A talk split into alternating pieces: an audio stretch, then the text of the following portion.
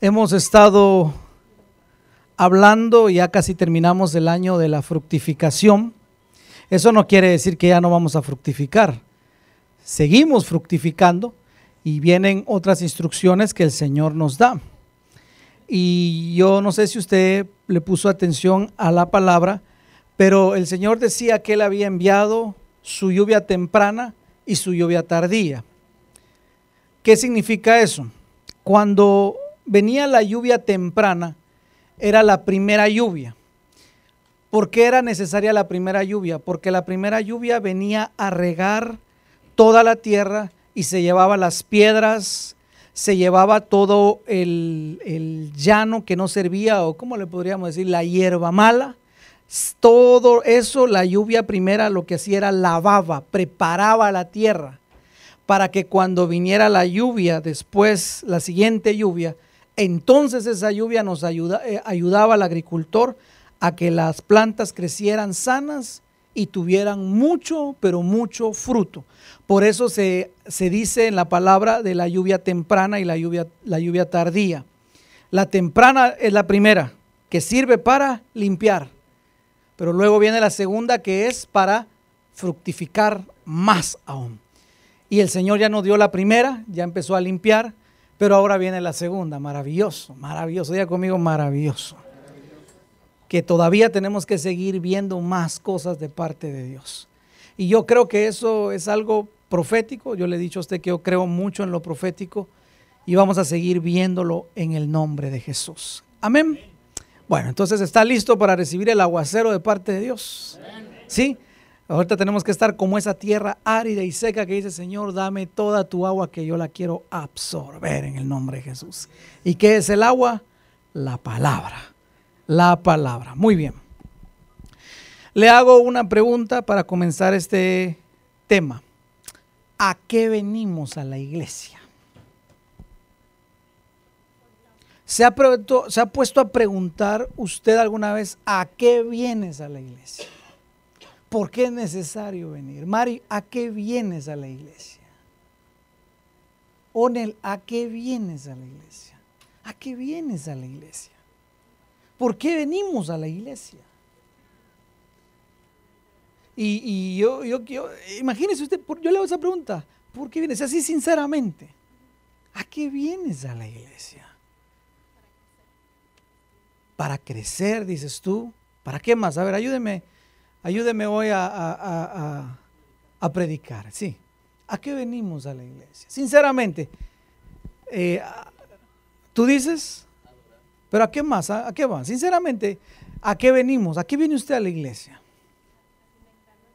Alimentar nuestra fe, a recibir bendiciones, a servir. Muy lindo. Ahora le hago una pregunta, ¿será que ese es el sentir de todos? ¿Verdad que no? Ahora vayámonos un poquito más a lo, a lo inmaduro. Ahora respóndame de una manera inmadura. ¿A qué venimos a la iglesia?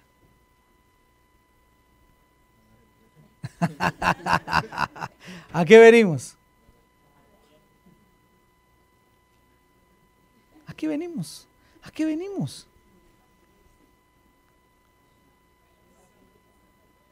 Tal vez alguno va a decir, bueno, pastor, mire, yo siempre que vengo empiezo a ver quién vino y quién no vino. Yo vengo a, alguno viene a juzgar, otro viene a criticar. Eh, siempre sucede. Ahora, ¿por qué, le, ¿por qué inicio este mensaje con esto? Porque nosotros tenemos que entender y aprender a valorar lo que tenemos para entonces poder entrar en una dimensión plena a la cual el Señor nos ha llamado. El Señor llamó a todo cristiano a ser pleno. ¿A qué nos llamó el Señor? A vivir de una manera plena. ¿De dónde saca eso, pastor? De Juan 10:10 10, que dice, yo el enemigo vino para matar, robar y destruir. Mas yo he venido, dijo Jesús, para darles una vida. Ah, mejor proyectamelo ahí, por favor, hijo. Yo creo que no lo han leído. El diablo vino para matar, matar, robar y destruir. ¿Qué quiere matar? Matar la esperanza, matar la fe. Por eso es que cada vez que usted viene, alguien le dice, no vayas a la iglesia, anda a trabajar, hace otras cosas. El enemigo vino a matar, a robar, a robar qué? La paz. Amaneces tranquilo y de repente un problema. Juan capítulo 10, versículo 10, me lo buscan y me lo proyectan si son tan amables, por favor. Y vino a robar, vino a matar y vino a destruir. ¿A destruir qué? La familia. ¿A destruir qué? Los hogares. A destruir todo lo que se pueda. Pero ese no es nuestro enfoque. El enfoque que yo le quiero dar es lo que dijo Jesús. Mas yo he venido para que la tengan en abundancia. Otra versión dice para que tengan la máxima vida que se puede alcanzar en esta tierra. Fíjese usted pues. Entonces, ¿a qué vino Jesús? A darnos la máxima plenitud de vida que un ser humano puede tener en esta tierra. Y no es ni a base de riquezas materiales, sino es a base de que Él le llena el corazón a una persona para que solamente su presencia con eso le baste y le sobre. Por supuesto. Imagínese usted, algo que no lo puede comprar el dinero, ni los lujos, ni nada de eso, nada material, sino que es nada más la vida que nos puede dar el Señor. ¿Qué clase de vida nos vino a dar el Señor? ¿Qué clase de vida te vino a dar el Señor? La máxima que se puede vivir en la tierra. Una vida en abundancia. Otra versión dice, para que tengan una vida en plenitud. Quiere decir entonces que todos nosotros estamos llamados a vivir en una forma plena en todas las cosas, en todas las áreas de nuestra vida. ¿Cómo es eso posible, pastor? Bueno, Efesios capítulo número 1, versículo 23. Vaya conmigo, por favor. Efesios capítulo número 1. Vamos a leer desde el 22, si lo podemos tener, por favor. Me gusta la versión traducción viviente, no la tenemos, pero de ahí se la voy a leer. Efesios capítulo 1, versículo 22 y 23. ¿Cómo es esto posible, pastor? Mira lo que dice Efesios 1, 22. Lo voy a leer en la, Biblia de las Américas y luego en la traducción viviente. Dice, y todo, ¿qué es todo, hermano? Todo es todo. Y todo lo sometió Jesús bajo sus pies. Mira lo que hizo Jesús.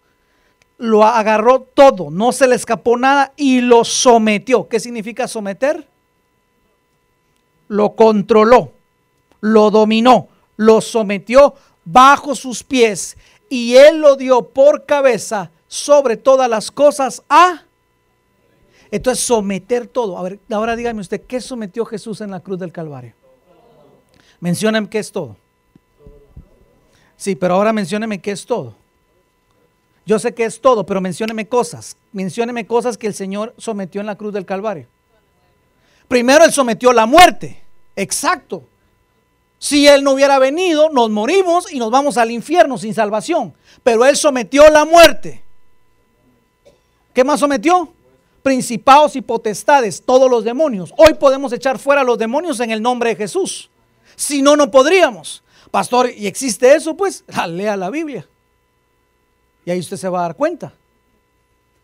Anulando el acta de los decretos que había en contra nuestra, quitándola de en medio y clavándola donde? En la cruz despojó a los principados y potestades públicamente, triunfando sobre ellos en la cruz del Calvario. Entonces, ¿qué quiere decir eso? Que bendito sea nuestro Señor, toda opresión satánica ya no tiene dominio sobre nosotros porque hemos sido libres por la sangre del Cordero. Él sometió todo eso, maravilloso. Si no, cada persona que nos hiciera brujería nos tendría bien dañados. Pero hoy todo eso está sometido Aleluya. ¿Qué más sometió Jesús en la cruz del Calvario? Las enfermedades. Por eso es que una persona puede ser sana, porque Él llevó nuestras enfermedades. ¿Qué más sometió Jesús en la cruz del Calvario? El pecado, ese es el que estaba esperando yo. Entonces podemos vivir una vida en victoria sobre el pecado. Si no, entonces estaríamos con que el pecado, pastor, no puedo dejar de pecar, no puedo dejar. Claro que sí puedes dejar de pecar. Pastores que tengo mis adicciones, puedes dejar las adicciones en el nombre de Jesús. Pastores que tengo mis debilidades, puedes tomar dominio de las debilidades. ¿Por qué? Porque todo lo puedo en Cristo que me fortalece. Aleluya. Pero eso lo sometió Jesús en la cruz del Calvario.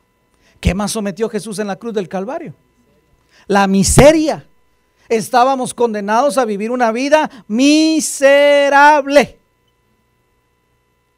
Pero Jesús llevó nuestra miseria para que nosotros fuésemos enriquecidos en todas las cosas.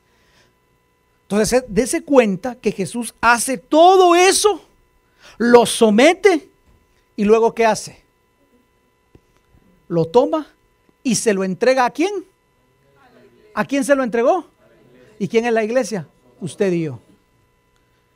Por eso es que la iglesia es tan importante en este mundo en el momento que Cristo vuelva y nos vayamos, hermano, literalmente se llevó la tristeza a este mundo, se destruye completamente. Porque lo único que detiene que la destrucción venga a este mundo es la iglesia del Señor. ¿Sí me estoy dando a entender? Por eso es que nosotros, hermano amado, todo eso que Jesús se metió, se lo dio a la iglesia, no lo dio a nosotros. Escuche la versión traducción viviente, cómo lo dice. Dios ha puesto todo bajo la autoridad de Cristo, a quien hizo cabeza de todas las cosas. ¿Quién es nuestra cabeza? Cristo. A quien hizo cabeza de todas las cosas para beneficio de la iglesia. ¿Para beneficio de quién? De usted y yo, de la iglesia universal de Cristo. 23. Y la iglesia es el cuerpo de Cristo. Él la complementa, Él la llena y también es y también es quien da plenitud de todas las cosas en todas partes con su presencia. Versículo 23, si lo puedes poner, dice, Él es el que llena todas las cosas en todo. Él lo llena todo en todo. Él lo llena todo en todo. Entonces no tenías amor, Él te llena de amor para que estés sobreabundando de amor. Maravilloso no tenías paz, Él te llena de paz. Ya no necesitas de llenar tu corazón con nada superficial. ¿Por qué? Porque Él es el que lo llena todo en todo. ¿Le parece, a mí me parece maravilloso, hermano. Cuando en mis momentos difíciles en el matrimonio estoy tambaleando, puedo orar y decir, Señor, lléname. Y Él se glorifica en mi matrimonio. Maravilloso. Cuando en los momentos difíciles usted en su trabajo siente que ya no puede más, el Señor glorifícate y el Señor en su trabajo se glorifica. Mire que Dios lo llena todo en todo. Hace unas semanas hablaba con una persona y me dijo, pastor, mi trabajo está un poco lento. Y el Señor me dijo, ora por ella porque le quiero bendecir. Oramos y el Señor se glorificó y mandó el trabajo, hermano. Hoy estaba en la, iglesia de Bradenton predicando y un hermano que tiene una empresa me había llamado una, semana, antes, me dijo, pastor, esto está lento. Y el Señor me dijo, ora porque yo soy el que lo lleno todo en todo. Oramos. Y hoy me dijo, pastor, he tenido la semana más ocupada de todo el año. Maravilloso. Él es quien lo llena todo en todo. Diga conmigo, Él es el que lo llena todo en todo. ¿Qué nos puede quedar a nosotros vacío entonces? Él lo llena todo. Él le da sentido a nuestra vida. ¿Por qué? Porque lo llena, lo llena, lo llena, lo llena. Por eso es que el mundo no puede entender esto. Por eso es que el mundo está buscando que sea lleno con qué. ¿Con qué se quiere llenar el mundo? Dinero, fama, fortuna, sexo, inmoralidad, pecado, drogas, fiestas, parrandas, ¿qué más? Pecado, ¿qué más? Muerte, destrucción, odio. Y en lugar de llenarse, más vacíos quedan. ¿O no? Más, más se hunde uno. Pero maravilloso que Jesucristo vino a darnos vida y vida en abundancia, porque Él es el que lo llena todo en todo. Dele un aplauso al Señor, por favor.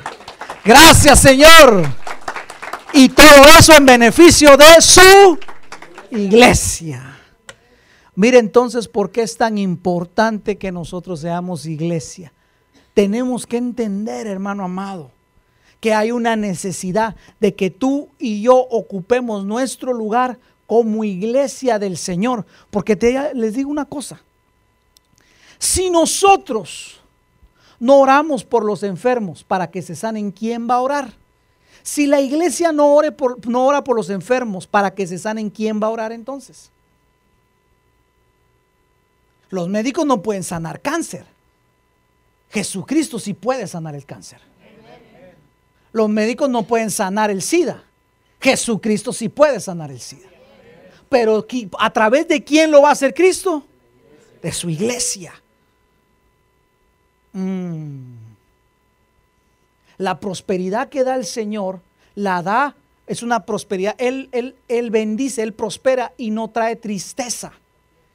Mire la diferencia. Cuando el mundo quiere prosperarte, te dice, te voy a pagar más, pero tenés que trabajar más.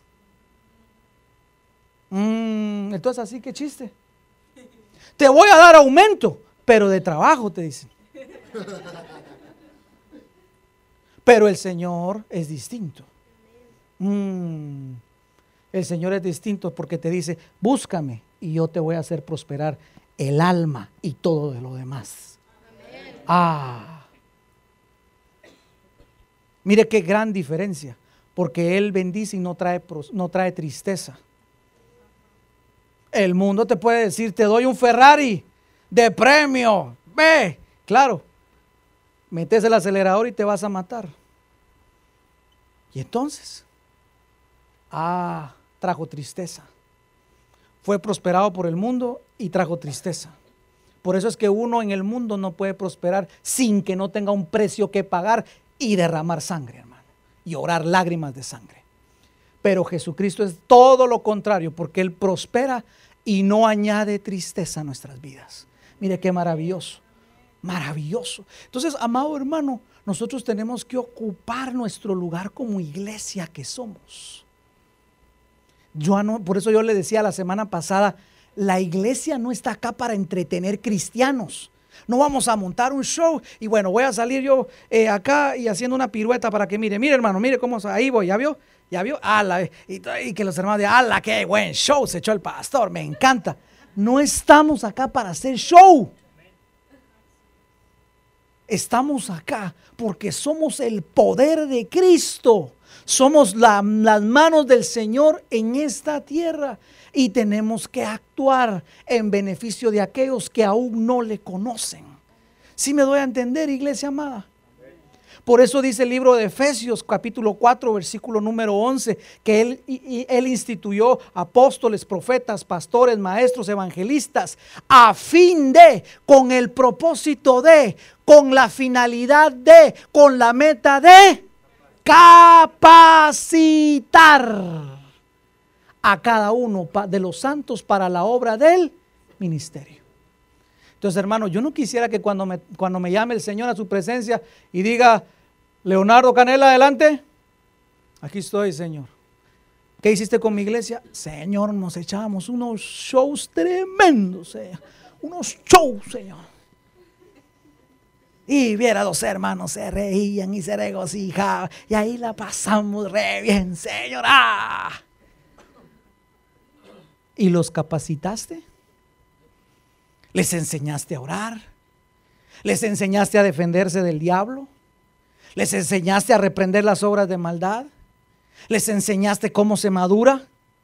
¿Les enseñaste cómo se reprenden los demonios? ¿Cómo se, cómo se ora por los enfermos? ¿Les enseñaste a evangelizar? ¿Les enseñaste a hacer la obra? No, Señor, si yo era el pastor, yo solito, pastor, yo solito, Señor, yo lo hacía todo. Todo lo tiene que hacer el pastor. ¿Cuál es la labor del pastor? Capacitarlo a usted para que haga la obra del ministerio. Así usted la hace, yo la hago y todos llegamos a la unidad de la fe. Proyectame Efesios 4:11, por favor, hijo. Porque hay personas que no han entendido esto todavía y dicen, no, el pastor lo tiene que hacer todo.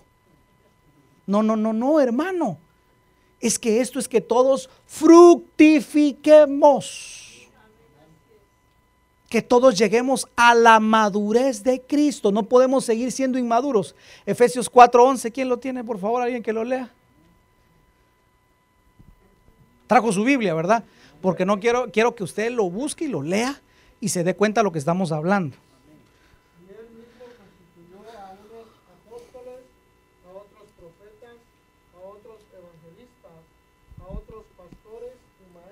Versículo 12. ¿A qué? Perdón, perdón, perdón. ¿Cómo es? Ah, con el fin o a fin, con la meta, con el propósito, ¿verdad? Ahí está, subrayelo. ¿De qué? Ah. Entonces yo te tengo que capacitar a ti. Si yo no los capacito a ustedes, ¿qué me va a decir el Señor a mí? La iglesia no ha entendido esto, lamentablemente. No, no, no es el pastor solo hacer todo. No, aquí todos, hermano. Nos vamos capacitando para hacer juntamente la obra, juntamente la obra del ministerio. Usted tiene ministerio. Diga conmigo, yo tengo ministerio. Ah, sí. Hay gente que puede decir, pastor, pero es que yo no nací para ejercer un ministerio, yo no nací para ser líder. Pero si ya sos papá, ya sos líder. Si ya sos mamá, ya sos líder, ya estás cuidando a alguien. ¿Y quién no quiere ser papá? ¿Quién no quiere ser mamá? Si eso es, es un proceso natural. ¿Quién es el líder de tu hijo de dos años y medio? Ah, el cartero que llega a dejar las cartas, ¿verdad? ¿Quién es el que le enseña? Tú le enseñas, él te vea. Él habla cubano, pero ¿de dónde aprendió a hablar cubano? Porque tú hablas cubano. Pero si tú hablaras boricua, él hablaría boricua. ¿Sí me voy a entender? Algo sencillo, pastora. Usted está redundando mucho, sí, pero le quiero dejar bien claro cómo es la situación acá. Porque tenemos que madurar. Diga conmigo, madurar. Porque la lluvia primera ya pasó, pero esa lluvia se tiene que llevar toda la inmadurez de nuestra vida. No podemos seguir siendo inmaduros. No, no, no, no, no tenemos que llegar a madurar. Dígale a la persona que tiene a su lado, por favor, tenemos que llegar a madurar. Hermano, ya Cristo sometió todas las cosas, entonces tenemos que actuar o no. ¿Quién, ¿Quién, está administrando todo lo que Jesús hizo en la cruz del Calvario? Solo uno me contestó. A ver, ¿quién está administrando toda la victoria, toda la bendición que Jesús obtuvo en la, en la cruz del Calvario? ¿Quién la administra? ¿Quién la ejerce? La iglesia. Somos nosotros. Tenemos una gran responsabilidad, hermano. Ay, hermano amado. Le voy a decir algo. A quien más se le dio, más. Ah, sí. Oh, oh. Y sí, un gran oh, oh. Claro que sí, hermano. Por eso aquí nos tenemos que poner todas las pilas. ¿Cuántos dicen amén? Mire lo que dice la palabra del Señor. Vaya conmigo ahora, por favor. Primera de Pedro 4.1. Versión NBI. Creo que esa sí la tenemos. Primera de Pedro 4.1. Primera de Pedro, capítulo 4, versículo número 1. Primera de Pedro, capítulo 4 versículo número 1, 2 y 3 creo que vamos a estar leyendo.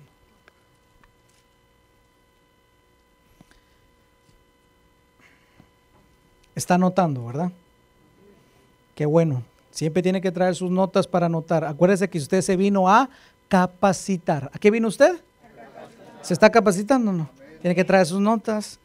Es como un estudiante que va a la escuela sin dónde apuntar. ¿Qué diría usted de ese estudiante?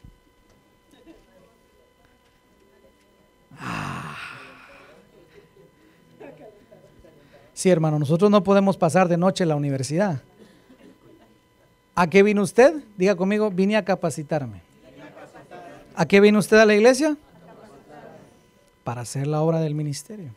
Mm. Y es tan importante apuntar, dicen por ahí que el papel todo lo aguanta. Y yo se lo digo por experiencia propia.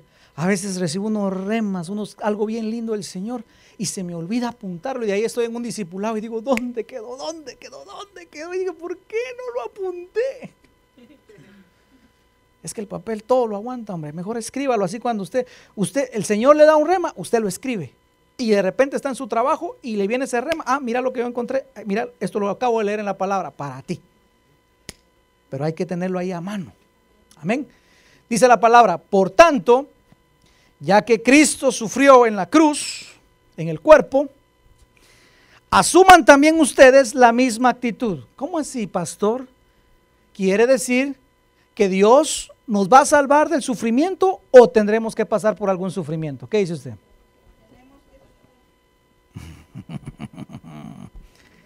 ¿Dios nos va a salvar del sufrimiento o tendremos que sufrir? Ah, vamos a tener que sufrir. Porque el sufrimiento no es tan malo. Claro, nadie quiere sufrir, pero nos ayuda muchas veces a madurar.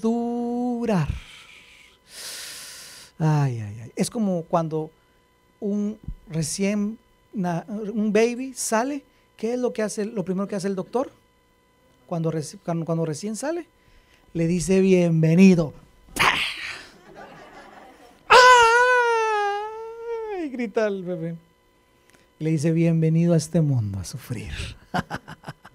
Pobre los bebés, a usted? Yo por eso creo que el Señor no nos permite que nos recordemos los primeros dos años de nuestra niñez, usted. Porque imagínense, algunos cómo los han de haber recibido. Pero es necesario, ¿por qué? Para que se abran sus pulmones. Porque un bebé no ha podido respirar, no ha respirado nunca así. Pero cuando le dan su pau pau, ya puede respirar. Mira qué tremendo. Entonces, ¿el sufrimiento es necesario? Sí, es necesario. Pastor, no me hable de sufrimiento, hombre. Si yo vine a que usted me hablara de, de algo más lindo, espérese, hombre. Espéreme, deme chance. Sufra un poquito y de ahí lo consuelo. Mire lo que dice, adoptemos la misma actitud de Cristo. Por tanto, ya que Cristo sufrió en el cuerpo, asuman también ustedes la misma actitud. O sea, nos va a tocar sufrir. Por eso le leí la semana pasada Isaías que dice, cuando pases por el agua, no te ahogarás. Y cuando pases por el fuego, no te quemarás, porque no estarás solo, estaré yo contigo. Entonces Dios no nos salvó del agua ni del fuego. O salvó del fuego a aquellos tres muchachos valientes. ¿Salvó del foso de los leones a Daniel? ¿Lo salvó o no lo salvó? ¿Lo salvó o no lo salvó? ¿Se recuerda de Daniel? No. Le dijeron a Daniel, no puedes orar por 30 días. ¿Y qué creéis que hizo Daniel? Daniel dijo, yo respeto mi trabajo, yo respeto todo lo que quieran, pero con mi Dios si no se meten. Y mi relación con papá es primero. Así que yo voy a seguir orando. Tres veces al día él oraba y tres veces al día rodillola. Doblaba rodillas. Así obraba. ¿Cómo debe de orar usted? De rodillas. ¿Por qué? Porque eso nos hace ser humildes. Eso nos recuerda que somos seres frágiles. Tres veces oraba. Y entonces los chismosos, que nunca faltan, llegaron y dijeron al rey, oh rey, Daniel sigue orando y sigue faltándote a ti, porque era un edicto que decía, por 30 días nadie le puede pedir a un Dios que no sea Darío. Y usted sabe que él estaba en Babilonia, en Babilonia habían más de 10 mil ídolos. Entonces les tocó ir al foso de los leones. Pero hay algo muy lindo. Si quiere, leámoslo y después volvemos a Pedro. Es que discúlpeme que me, emociono yo también. Poneme Daniel capítulo 6, versículo 16. Daniel 6, 16. Ahorita regresamos al de, al de Pedro. póngale ahí el dedito porque ahorita regresamos al de Pedro. Pero solo quiero mostrarle algo que el Señor me, me dice que le diga algo. cuando él va y es condenado al foso de los leones, porque esa era la condena. El que le pida a un Dios fuera de Darío, o el que haga petición que no sea Darío el rey, tiene que ir al foso de los leones a morir. Encuentran a Daniel orando y Daniel oraba viendo a Jerusalén, que representa la presencia de Dios, oraba en presencia de Dios. ¿En dónde está usted? En presencia de Dios. Amén. Y entonces lo llevan y el rey sabía que estaba cometiendo una injusticia. Sin embargo, lo que yo le quiero mostrar es que Dios jamás salvó a Daniel del foso. Quiere decir que tú y yo van a haber momentos en los cuales tendremos que ir al foso con los leones también. Ahora, vea usted las palabras del rey. Me parecen maravillosas esas palabras. Palabras de una persona que ha madurado. Y el rey dio entonces la orden y Daniel fue arrojado al foso de los leones. Mira lo que le dice el rey, que tu Dios, ¿podemos leer la, otra versión? Ah, sí, decir. Dice, el Dios tuyo a quien tú continuamente sirves, Él te libre. A quien tú continuamente, otra versión dice, constantemente sirves, Él te va a salvar continuamente, constantemente. ¿Sabe? Hay una bendición en ser constante. Diga conmigo, ser constante. Si había algo que Daniel tenía que lo había hecho madurar y llevarlo a la plenitud, era que Daniel era constante en lo que hacía. Constante. Llovía, él seguía orando. Tronaba, él seguía, él seguía orando. No se levantaba de buenas, él seguía orando. Tenía problemas, seguía orando. Era constante. Una persona que ha logrado la madurez es constante. El inmaduro va a ser como un niño. ¿Cómo es un niño? Hoy sí, mañana no. Hoy sí quiero servirte, Señor, pero mañana no. Hoy sí quiero ir, pero mañana no. Hoy sí, mañana no. Porque hay una inmadurez. Por eso la palabra dice, no seáis niños en Cristo. Tremendo. Hay una bendición en ser perseverante, ¿verdad? Hay una bendición en ser constante. Diga conmigo, yo voy a ser una, persona constante siempre. Así es. Diga conmigo, yo desecho la inconstancia de mi vida. Mm, así tiene que ser. Volvamos ahora a Pedro, por favor. Cierro el paréntesis y vamos a Pedro.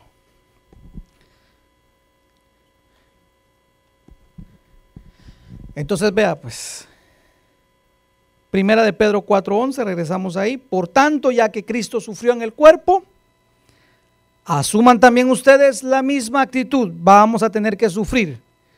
Porque él ha sufrido, porque el que ha sufrido en el cuerpo ha roto con él. Mire qué lindo. Va a haber un momento en el cual el pecado se enseñorea, pero va a haber un momento en que vamos a decir, no, no voy a pecar. Hoy en el nombre de Jesús tomo la decisión de no decir malas palabras. Hoy en el nombre de Jesús tomo la decisión de no gritar. Hoy en el nombre de Jesús tomo la decisión de no textear mujeres prohibidas. Hoy en el nombre de Jesús tomo la decisión de no mentir. Es una decisión, hermano, porque tenemos que alcanzar la madurez. Verso 2. Me encanta esto. Subráyelo, por favor. Versículo número 2 de Primera de Pedro 4:2. Para vivir el resto de nuestra vida. ¿Cómo debemos de vivir el resto de nuestros días? El resto de los días que te quedan en esta tierra, ¿cómo los debemos vivir?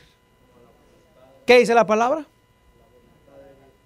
Para vivir el resto de nuestra vida terrenal, no satisfaciendo pasiones humanas. Ah, y aquí hay algo muy importante, hermano. Una persona inmadura siempre se va a dejar guiar por los sentimientos y por las, y por las emociones. Los sentimientos y las emociones no son malos. No es malo. Lo malo es que te controlen. Otra vez, para que lo escriba. Los sentimientos y las emociones no son malos. Lo malo es cuando te controlan la vida. Eso sí está malo. Porque el que nos debe controlar a nosotros es el poder del Espíritu Santo de Dios. Mm. ¿Se acuerda de Pedro? Cuando el Señor lo empieza a disipular, Pedro era bien sanguíneo, bien loco. Mm. ¿Se acuerda cómo era Pedro? Lo llegaron a traer y sacó la espada. ¿Y qué hizo? Contra Malcolm. Y Jesús le dice, Pedro, ¿qué estás haciendo? Ya empezás con tus locuras. Señor, te estoy defendiendo. Pedro quería defender al Señor. El Señor le dice, ay, papito. Yo, me imagino que el Señor se ha haber gozado con Pedro de sus locuras, hombre. Es que era, una persona muy impulsiva por sus sentimientos. Y el Señor le dice, Pedro, si yo quisiera pedir una legión de ángeles, ya la hubiera pedido. Si yo quisiera salir de esta, ya hubiera salido. Pero le dijo, tráeme esa oreja. Agarró la oreja. Vamos a ponerla. Ahí está. Y le puso la oreja. Señor, te seguiré hasta la muerte. Pero no seas hablador, hombre. No seas boca floja, mi hijo, hombre. Señor, yo te voy a seguir. Pedro, tranquiliza tus emociones.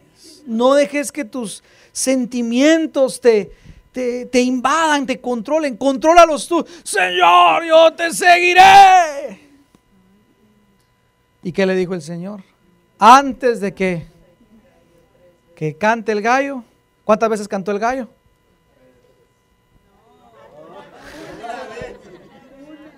¿Cuántas veces cantó el gallo? Una vez. El loco del Pedro fue que lo negó, que el que, el que estaba hablando tres veces. Él, era muy, claro, claro, él, era así. Sí, él, era, él, acuérdese, él era pescador.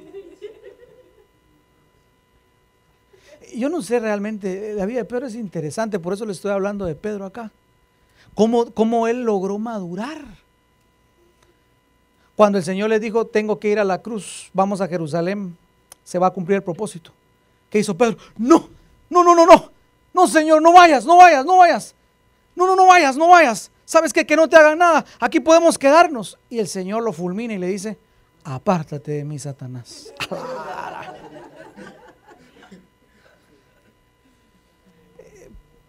le voy a decir una cosa, cuando somos muy dominados por nuestras emociones y sentimientos, no podemos percibir lo que está pasando en un ambiente espiritual.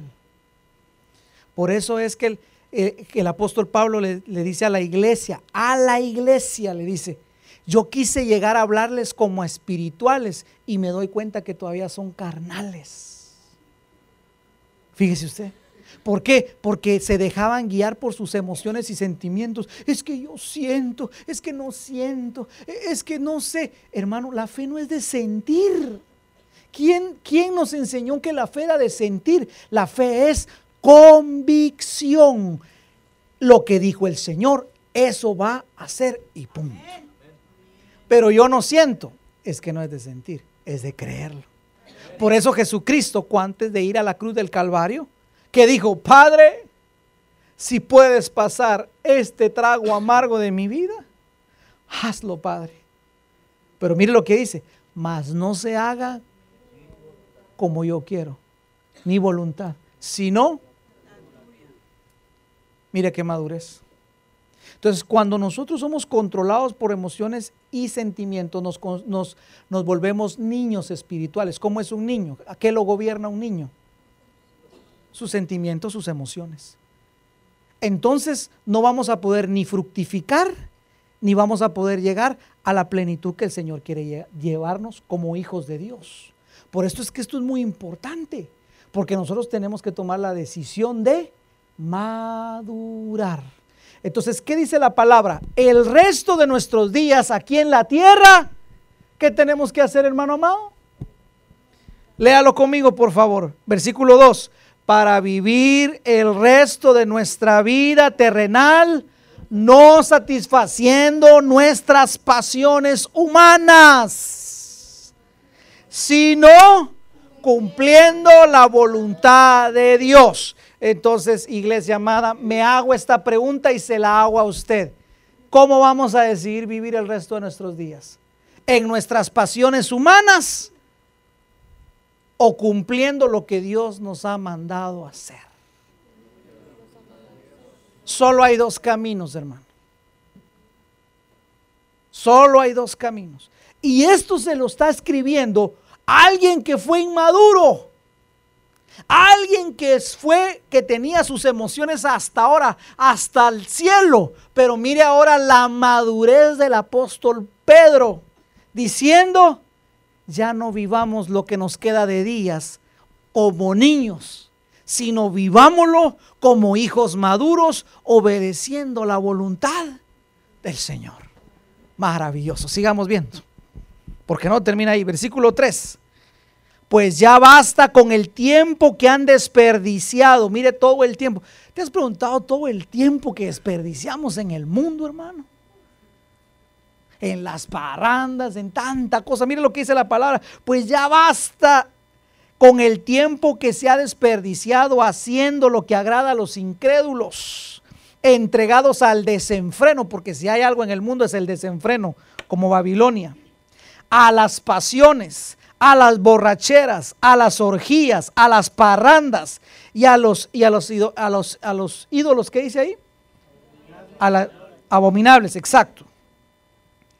O sea, Pedro dice, ya, hubo un tiempo de ser inmaduro, pero ahora tiene que venir un tiempo de madurez, porque Cristo viene por una iglesia madura. Cristo no viene por una iglesia niña, Cristo viene por una iglesia madura, hermano amado. Por eso el apóstol dice, hay un tiempo, bueno, ya hicieron lo que tenían que hacer. Ahora, hermanos amados, pongámonos las pilas y vivamos para el Señor. Versículo 4, a ellos les parece extraño que ustedes ya no corran, que ustedes ya no chismeen, que ustedes ya no se emborrachen, que ustedes ya no vayan a las orgías, que ustedes ya no vayan a hacer toda esa clase de porquerías. A ellos les parece extraño eso, por ese desbordamiento de inmoralidad, y por eso los insultan. ¿Qué estaba diciendo el apóstol Pablo? Sí, nos van a insultar porque ya no vamos a andar en esa inmadurez de nuestra vida, sino que vamos a vivir ahora para hacer la voluntad de nuestro Dios. Amén. Pregúntele a la persona que esté a su lado, ¿cómo vas a vivir el resto de tus días? ¿Cómo vas a vivir el resto de tus días? Mm. Ahora, por favor, préstele mucha atención y escuche lo que le va a decir. A ver, escúchelo y dile, no te escuché, a ver, te quiero oír. ¿Cómo lo vas a vivir? Mm. Y ahora deje que la persona, ahora usted contéstele a la persona, a su hermano. ¿Cómo vamos a vivir el resto de nuestros días? Oh, es muy importante esto.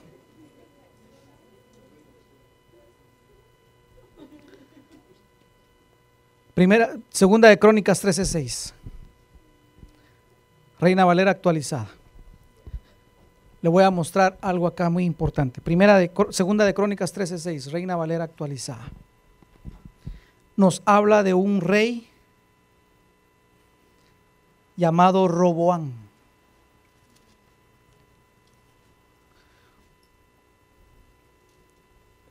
Mire lo que dice la palabra. Me dice amén cuando lo tenga. Este rey era un rey que la Biblia lo describe como un rey inmaduro. Pero hermano amado, guió a su pueblo a la desgracia. Por eso dice también, me parece que lo dice Proverbios o Eclesiastés, hay del rey, hay de la nación cuyo rey es inmaduro. No sé si se recuerda de, que se lo leí una vez, ¿no? O fue un artículo que pusimos en la website, ¿verdad? Hay del rey que es inmaduro, ¿no? Hay de la nación cuyo rey es inmaduro. Entonces aquí usted va a darse cuenta qué es lo que sucede. Le escribo la historia. Este hombre lo que hace es una rebelión, se divide el reino, entonces antes era solo Israel y ahí se divide y ahora es Judá e Israel. Se dividió, reino del norte, reino del sur. Y entonces este muchacho inmaduro lo que hace es que quiere ir a pelear contra el pueblo de Dios. Leámoslo para que usted lo vea. Pero Jeroboán, hijo de Nabot, versículo 3, 6, servidor de Salomón, hijo de David, se levantó y se rebeló, su rey se rebeló contra su señor. ¿Ve? Ahí va la inmadurez. Cuando hay inmadurez, hay rebelión. Se rebelan en contra de la autoridad. Siete y con él se agruparon hombres, mire qué firmita. Es que le voy a decir una cosa, la maldad llama maldad, hermano. Por eso nosotros tenemos que tener mucho cuidado. Con él se agruparon hombres ociosos y perversos, ociosos, vagos, perezosos. Perverso, ya usted sabe, aquel que está torcido en, en toda área de su vida. Se agruparon con él hombres ociosos y perversos que pudieron más que Roboán, hijo de Salomón, pues Roboán era, ¿era qué? Joven y débil de carácter, dice tu versión. ¿Cómo dice otra versión? Pusilánime. Pusilánime. Uy, esa, qué tremendo, ¿verdad? Y la versión Reina Valera actualizada, yo no sé si la tenemos, dice, era joven e inmaduro de corazón y no se mantuvo fuerte ante ellos. Entonces, fíjese pues, entonces este muchacho era inmaduro, era pusilánime. ¿Qué significa eso? Escriba ahí, por favor. Pusilánime significa ausencia de ánimo y de valor para enfrentarse a una situación adversa. Ausencia de ánimo y de valor para enfrentarse a una situación adversa. Eso es pusilánime, ausencia de ánimo y de valor para enfrentarse a una situación adversa. Es por eso que cuando somos inmaduros, le huimos a enfrentar esa situación de la cual estamos cojeando. ¿Sí? Por ejemplo, si, estamos peleando con nuestra familia y no nos hablamos, y pasó un año, dos años, tres años, ya ni nos hablamos. ¿Por qué no enfrenta esa situación? Y vaya, arregla. Y dice, no, tengo que arreglarlo. Ah, pero es que hay una ausencia de ánimo y de valor que nos dice, no, mejor no, mejor así que se quede. Mejor de lejos lloro. Señor, bendícelo, Señor. Pero el Señor quiere llevarnos a la madurez. Si somos maduros, nos vamos a llenar de valor y vamos a enfrentar la adversidad y vamos a tener que ir y arreglar lo que tenemos que arreglar. ¿Sí? Le, le estoy poniendo un ejemplo con la falta de perdón. Pero pueden haber muchos otros ejemplos. Pero el pusilánime, el inmaduro, no quiere reconocer que tiene un problema en su corazón, por eso le huye. Y hermano amado, nosotros tenemos que entender algo. ¿Quiénes son los que van primero camino al lago de fuego según Apocalipsis? Los cobardes. ¡Hala, qué tremendo! ¿Se recuerda cuando estuvimos predicando esa serie? no son los adúlteros, no son los fornicarios, no son los inmorales, no son los borrachos. No, e, esos vienen después. Los primeros que van camino al lago de fuego son los cobardes. ¿Sabe qué es cobarde? Pusilánime. No quiere enfrentar que tiene un problema. No quiere enfrentar que, tiene, que esa debilidad lo está dominando. No quiere enfrentar que sus sentimientos y emociones le están gobernando. No quiere enfrentarlo.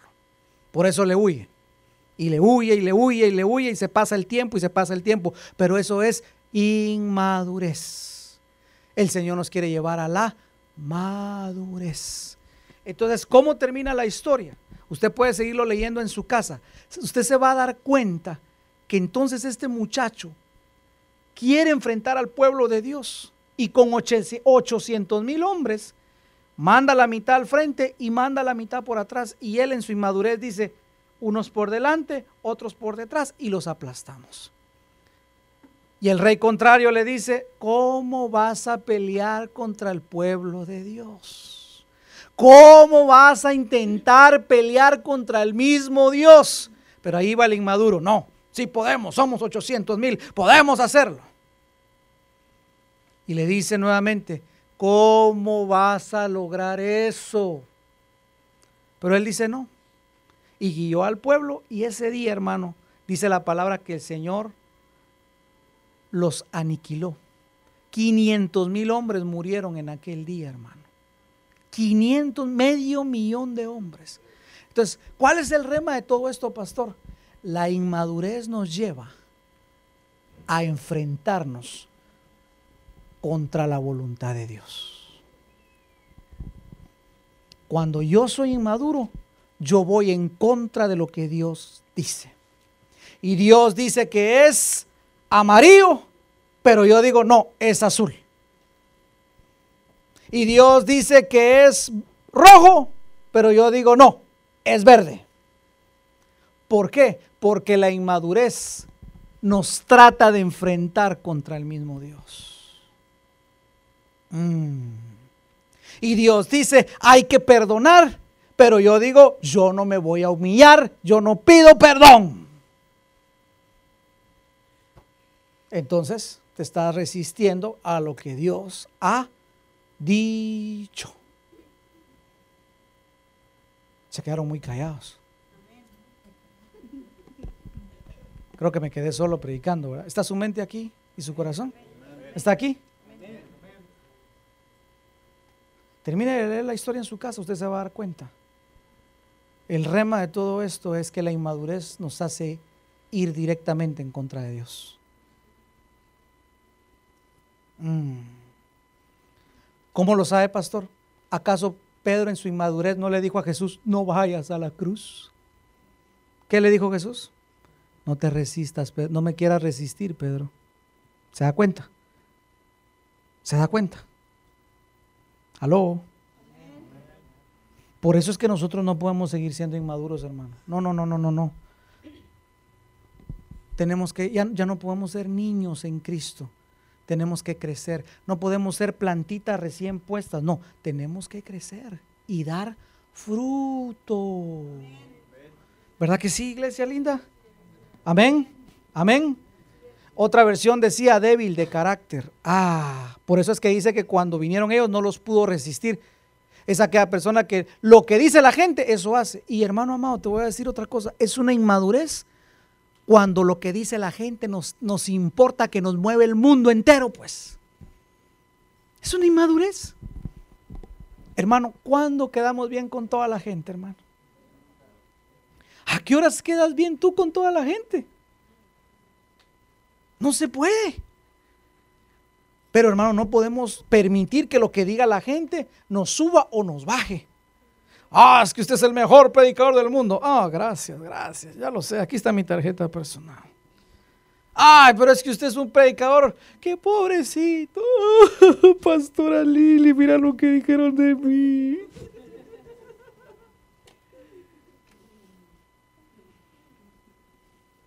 Tenemos que madurar. Tenemos que madurar. ¿Tenemos que madurar o no?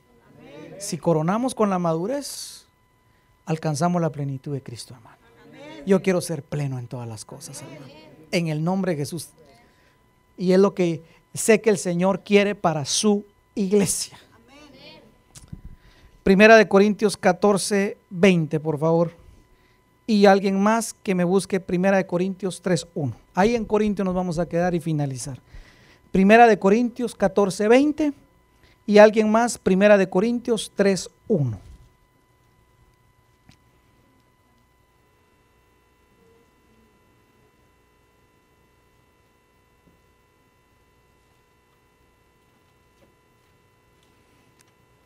Alguien que me lea, por favor, Primera de Corintios 14, 20.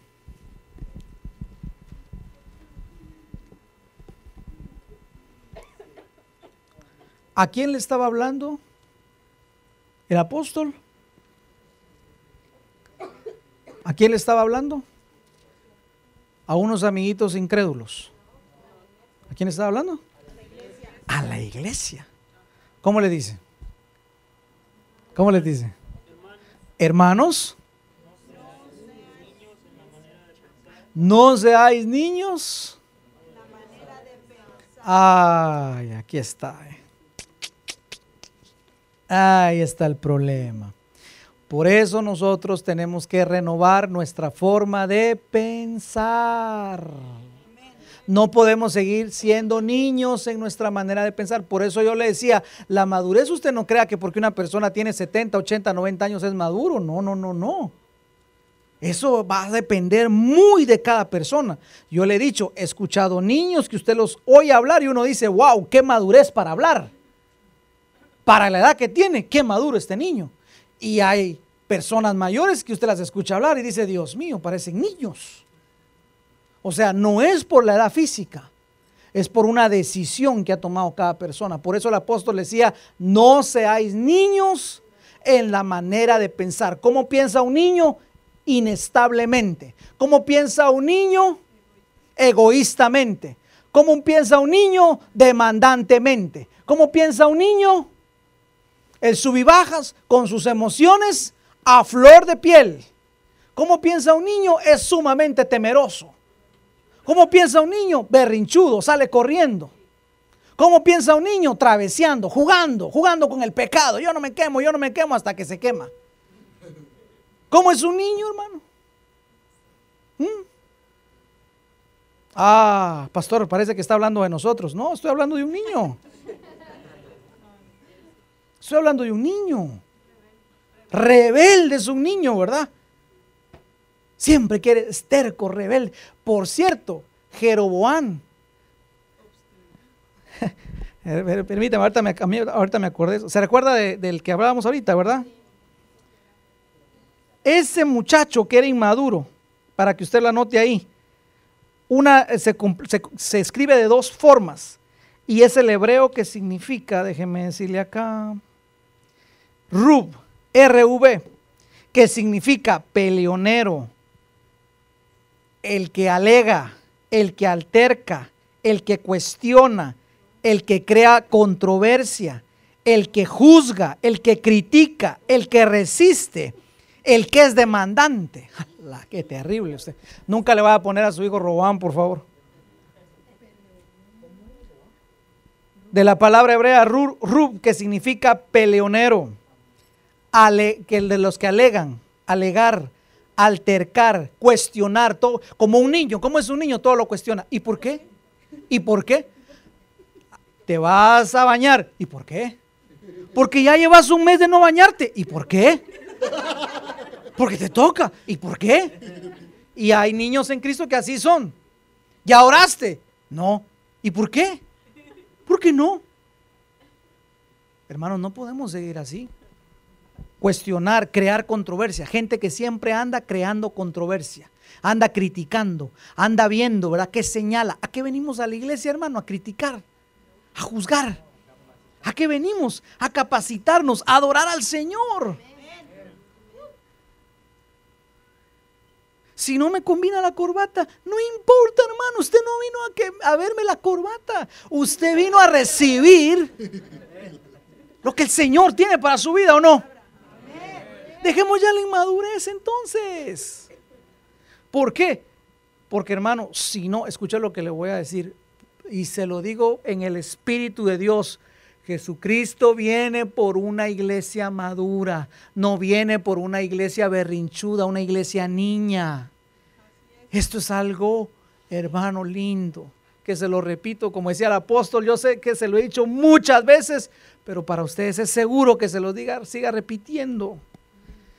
Que, significa peleonero, alegar, altercar, cuestionar, crear controversia, juzgar, pleitear, resistir, ser demandante. Ay, Dios mío, ¿con qué razón perdieron?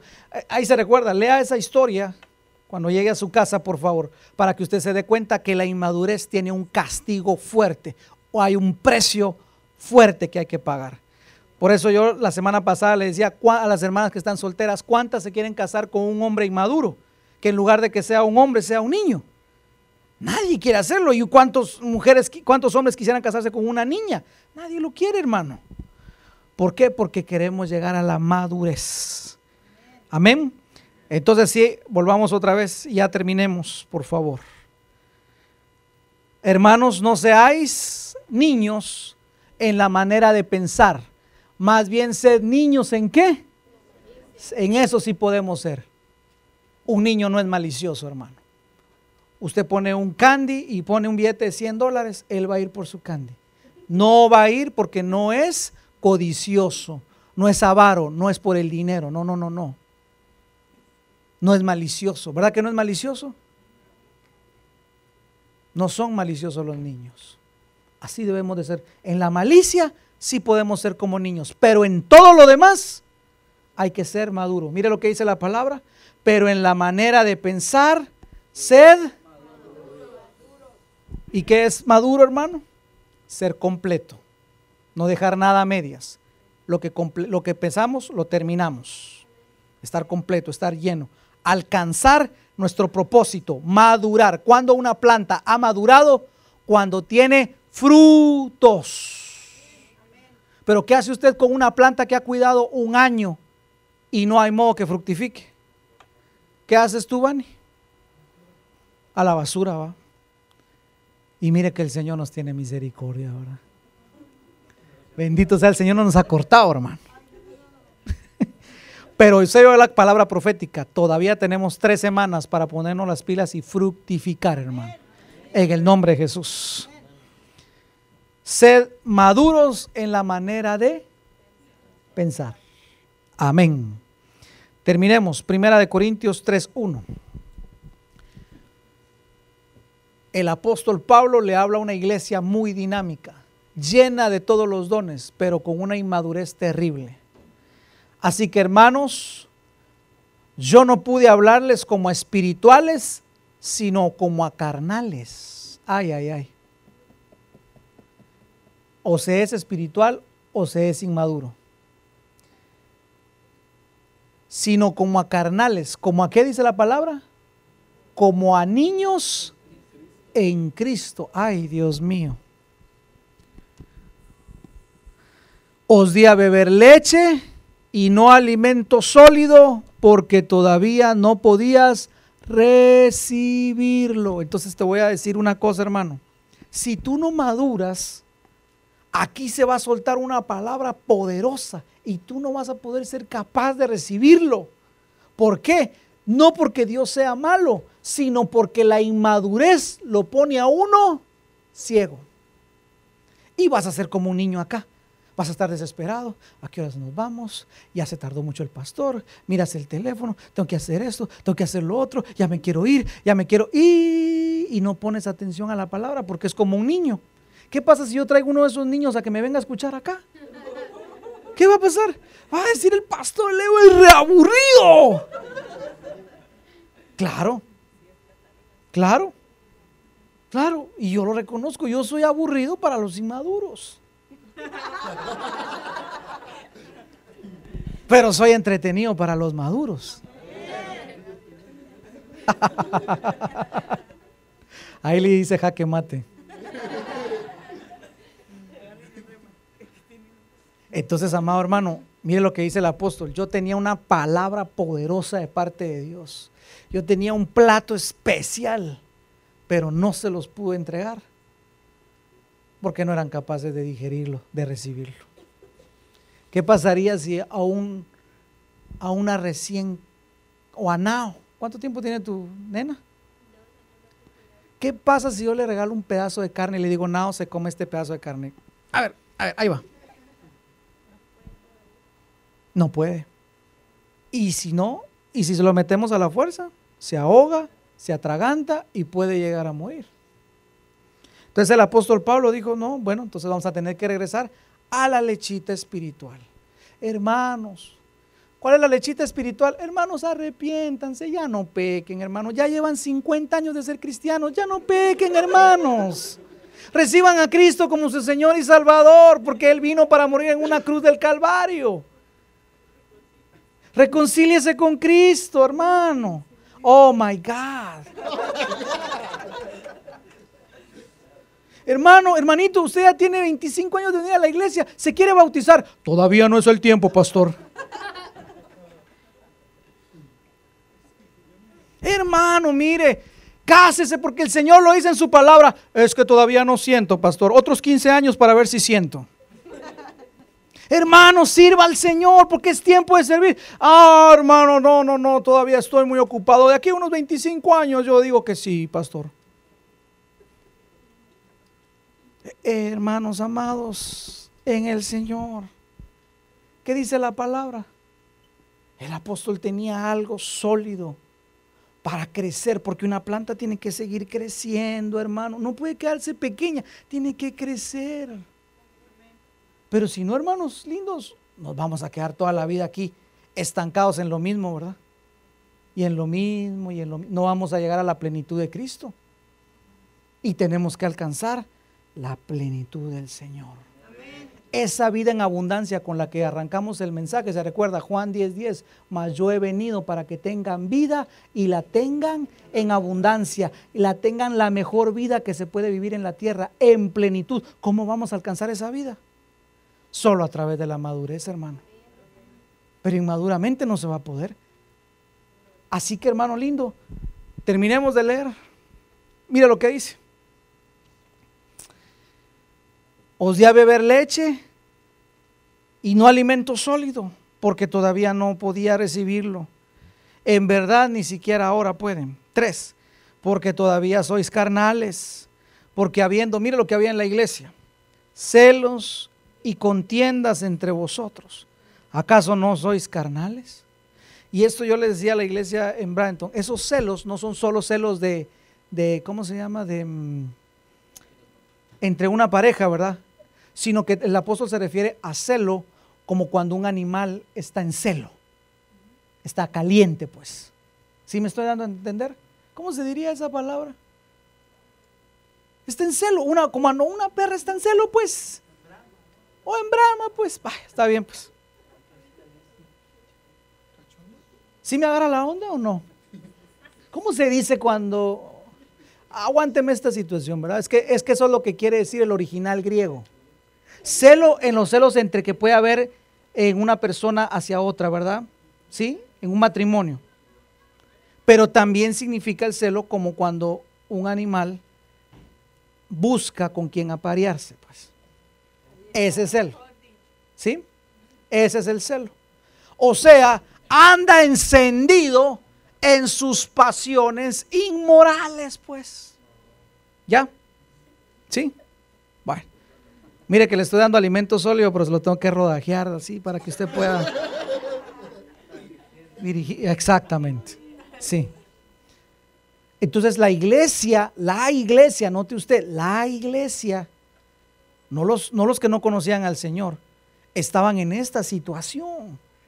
Y además estaban divididos. Hay algo muy importante, hermano. No podemos dividirnos nosotros acá. No podemos decir, bueno, los cubanos allá, los puertorriqueños acá, los mexicanos acá, los dominicanos acá, los venezolanos acá, los de acá. No, no podemos decir eso, hermano. No es que yo me junto con mis tres amigos, aquellos, ellos son mis tres amigos, Roy y Sandrita y yo, los tres. Solo los tres, ¿verdad que solo los tres? Solo los tres. Nosotros tres contra el mundo. ¿Y qué? No, no, no, no. Mire, usted tiene toda una familia. Voltee a ver, por favor. Mire, voltee, por favor. Vea a los lados. Toda esta es su familia, ¿ve? Toda esta es su familia. Y usted tiene que compartir e integrarse.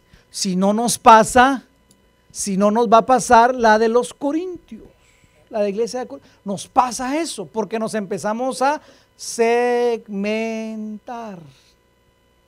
Yo sé que esto es, una, e, e, esto es algo difícil y le voy a decir una cosa, es contra lo que yo más he luchado, quizá en nuestros 22 años de ministerio, ¿no? Porque siempre se hacen grupitos. No sé por qué. Pero hermanos amados, avancemos hacia la madurez. Si, si, tú no has compartido mucho con, con me quiero ir a todas las casas, pastor. Si no has compartido mucho con Judy. El lunes estoy en tu casa. Tienes que compartir con Judy. Y si no lo invitan, usted invite, se va. Mira, el lunes llego a tu casa. Me preparas pescado.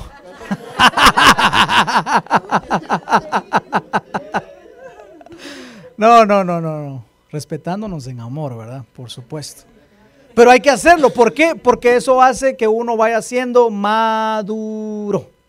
Maduro. Si no, cuando vengan los nuevos, ¿qué van a decir? Ah, ya la iglesia. Alguien va a decir, no, ya estamos cabales, ya estamos completos. Ustedes eh, por allá los nuevos y acá los de siempre. No.